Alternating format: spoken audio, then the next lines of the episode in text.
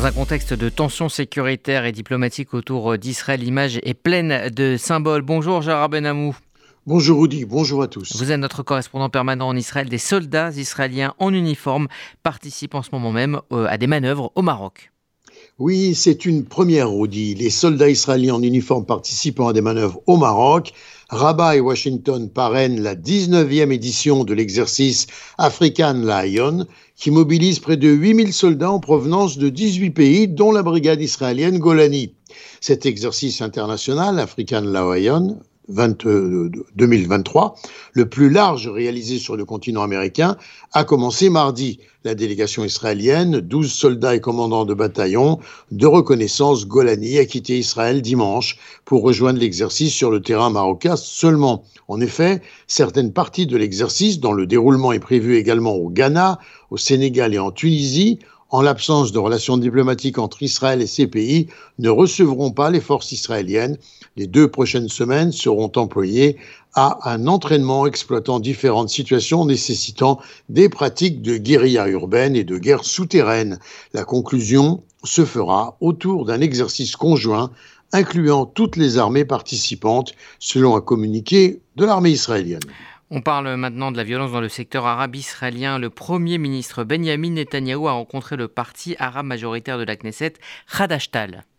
Oui, alors que la, criminalité pardon, incontrôlée dans les communautés arabes a fait sa 99e victime depuis le début de l'année 2023 90 victimes donc. Le chef du parti Khadashtal, Eman Odeh, à l'issue de la réunion, a écrit sur Twitter Nous ne plaçons pas nos espoirs dans les discussions, le test sera les résultats.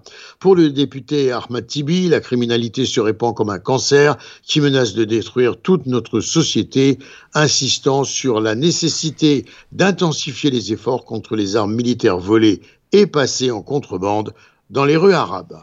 Le bureau du Premier ministre a déclaré que les participants avaient accepté la création d'une commission d'orientation et sa mission englobera tous les domaines dans lesquels le gouvernement traite avec la société arabe. Elle sera dirigée par Benjamin Netanyahu, lequel a souligné Nous devons mettre la politique de côté, nous débarrasser des divisions et travailler ensemble pour éradiquer le fléau criminel.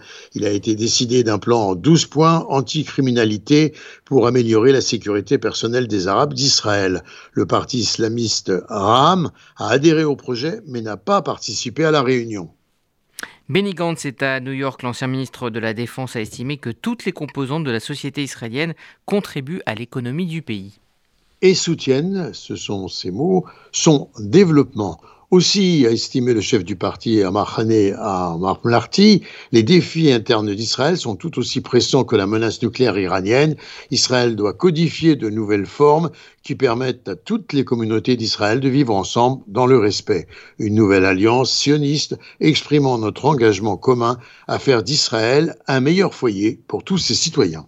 On revient donc euh, en Israël avec une commission majeure de planification des implantations qui devrait euh, se réunir la semaine prochaine euh, pour discuter des plans du projet très controversé dans cette zone d'implantation. La zone E1, c'est à l'est de Jérusalem. Oui, selon les critiques, une construction prévue de plus de 3400 logements dans un nouveau quartier de l'implantation de Malé Adoumim qui entraverait les chances de création d'un éventuel État palestinien. Et puis enfin, on termine avec euh, ce sondage publié mardi par l'Israël Démocratie Institute. 43% euh, des euh, personnes interrogées se disent optimistes quant à la sécurité nationale d'Israël. Une augmentation par rapport aux 34% du mois dernier. Le public est partagé toutefois pour déterminer si le gouvernement tiendra ou non un mandat entier. 44% pensent que oui, 43,5% non.